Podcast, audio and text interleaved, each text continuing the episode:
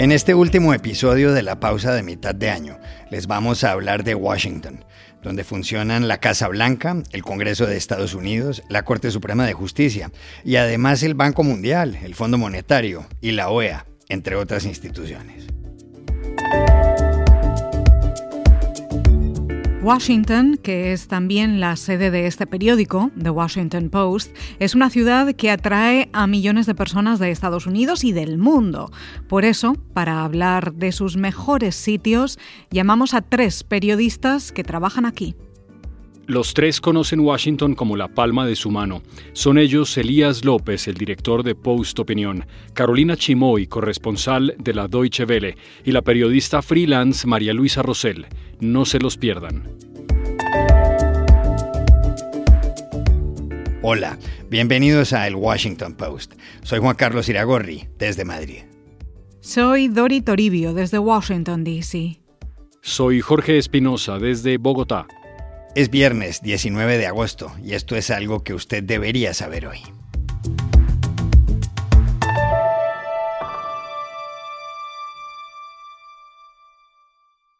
En este último episodio de la pausa de mitad de año decidimos hablar de Washington, la sede de este diario, The Washington Post, y ciudad esencial en el mundo. Por eso buscamos a tres periodistas que trabajan aquí y que conocen bien la capital estadounidense. Y les preguntamos por sus lugares preferidos e incluso por sitios para comer o tomarse una copa. Dori, inicialmente llamamos a María Luisa Rosell, que es periodista independiente y analista política. La biblioteca del Congreso es uno de mis lugares favoritos en Washington, D.C. ¿Por qué? No solo por la colección que tiene, sino también por su arquitectura. Tiene tres edificios a un paso del Capitolio y de la Corte Suprema. Inicialmente comenzó a funcionar en 1800 dentro del Capitolio. Su catálogo incluye más de 40 millones de libros en todos los idiomas. Por ejemplo, tiene la primera edición en español de los comentarios reales del Inca Garcilaso de la Vega, publicada en, 1609 y su primera traducción al inglés de 1688. Es considerada por los historiadores como la obra literaria más antigua y más importante de América.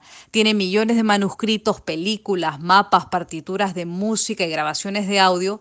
Una que me fascina es la grabación de Buenavista Social Club, ese increíble álbum que durante seis días grabaron en La Habana 20 músicos cubanos plasmado en el documental de Wim Wenders y por supuesto también está en la Biblioteca del Congreso el borrador de la Declaración de la Independencia de Estados Unidos. El edificio de la biblioteca del Congreso que más me gusta es el Thomas Jefferson, el edificio original de la biblioteca, construido entre 1890 y 1897. Luego vinieron los edificios John Adams de 1938 y el James Madison que terminó de construirse en 1981. El edificio Jefferson tiene un estilo renacentista italiano con una vista privilegiada al Capitolio, imponentes escaleras de mármol, eh, un gran vestíbulo en el que te vas a encontrar eh, justo antes de ingresar a esas magníficas salas de lectura. La mejor del Jefferson es The Main Reading Room, la sala de lectura principal que acaba de reabrirse al público. Eh, me gusta por esa inmensa forma circular que tiene, que ha sido utilizada en varias películas. La visité el mes pasado y cuando salí hacia el Gran Hall, me encontré en medio de un happy hour. Me sorprendí. Resulta que todos los jueves eh, de este verano, de 5 de la tarde a 8 de la noche, uno se puede tomar una copa de vino en el gran hall de la Biblioteca del Congreso antes de ingresar a la sala de lectura principal. Incluso hay música y hasta bocaditos para comprar. En el Jefferson también hay que visitar la sala hispánica de lectura creada en 1939. Esta y la sala de lectura principal son solo dos de 29 salas de lectura de la Biblioteca del Congreso.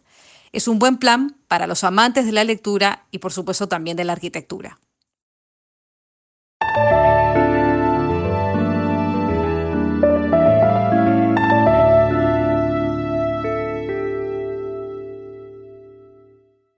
También llamamos a Elías López, el editor de opinión internacional de este diario, The Washington Post, y director de Post Opinión. A ver, mi parque favorito de la ciudad es el Malcolm X Park, que oficialmente se llama Meridian Hill, pero mucha gente en Washington se refiere a él como el Malcolm X Park. Me gusta ese nombre más. Eh, ese queda en el barrio de Columbia Heights. Pero específicamente me gusta ir al Malcolm X los domingos en la tarde, donde se reúnen muchísimos percusionistas y bateristas y gente de, la zona, de la comunidad, para tocar eh, música en un gran drum and circle. Es chévere porque la gente hace picnics, se lleva a su familia y además te puedes llevar cualquier instrumento que quieras usar para unirte al ritmo y de verdad que es un ambiente muy muy chévere. Y a la hora de tomar una cerveza los fines de semana o después de, de salir de la oficina, me gusta mucho un bar que se llama el Drop Inn, que está en la punta norte de eh, una ciclovía muy chévere que se llama Metropolitan Branch Trail, que recorre parte de el este de la ciudad, digamos, eh, junto a las líneas del metro. Eh, esa ciclovía es muy chévere, puedes recorrer gran parte, digamos, de, del este de la ciudad y conectarte con varias zonas de, la, de, la, de, la, de DC. Y hay muchos murales de graffiti, hay parques, eh, eh, digamos, cerca de la ciclovía. Y al, en el, al norte, digamos, a la entrada de, del, del, parque, está el Dewdrop Inn en el barrio Brookland, que queda cerca de donde vivo. Eh, tiene muy buen ambiente, tiene mucho espacio afuera donde se reúne mucha gente, ahí ponen también eh, comida, hay música algunas veces, es tiene una buena selección de cervezas de todo tipo, eh, verdad que es un gran lugar sobre todo en los veranos.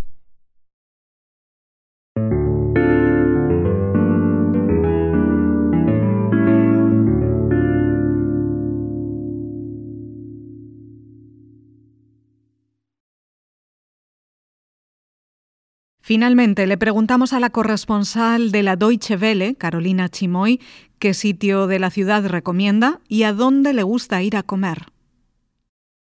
Bueno, Washington tiene muchos lugares muy bonitos y simbólicos y en realidad da igual además en qué estación del año, porque todas las estaciones del año tienen realmente un encanto muy especial acá en Washington. Y está claro que el Lincoln Memorial es emblemático, el Jefferson Memorial, la Casa Blanca, eh, el Capitolio, el Monumento de Washington, donde por cierto recomiendo subir hasta el último piso porque tiene una vista espectacular desde ahí arriba.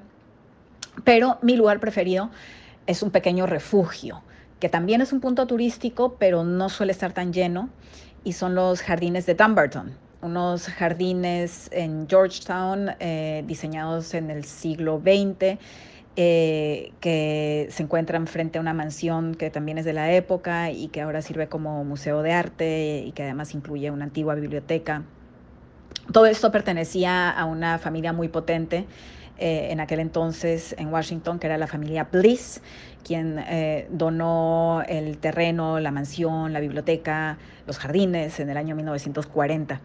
Y me encanta este lugar porque ahí se respira y realmente se encuentra mucha tranquilidad. Es como un pequeño bosque con diferentes niveles y diferentes paisajes.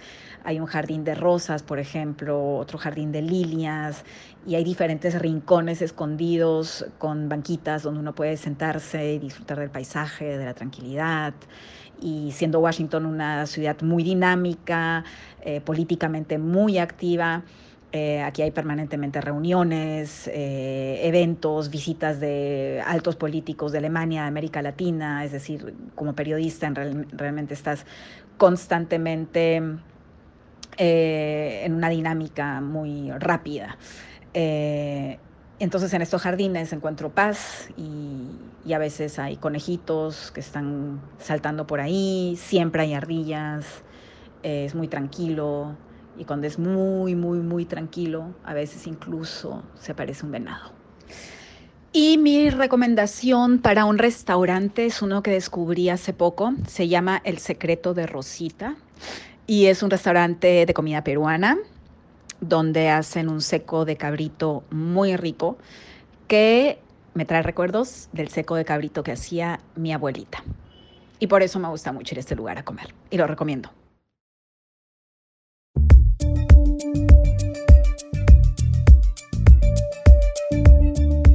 Y aquí termina el episodio de hoy de El Washington Post, El Guapo.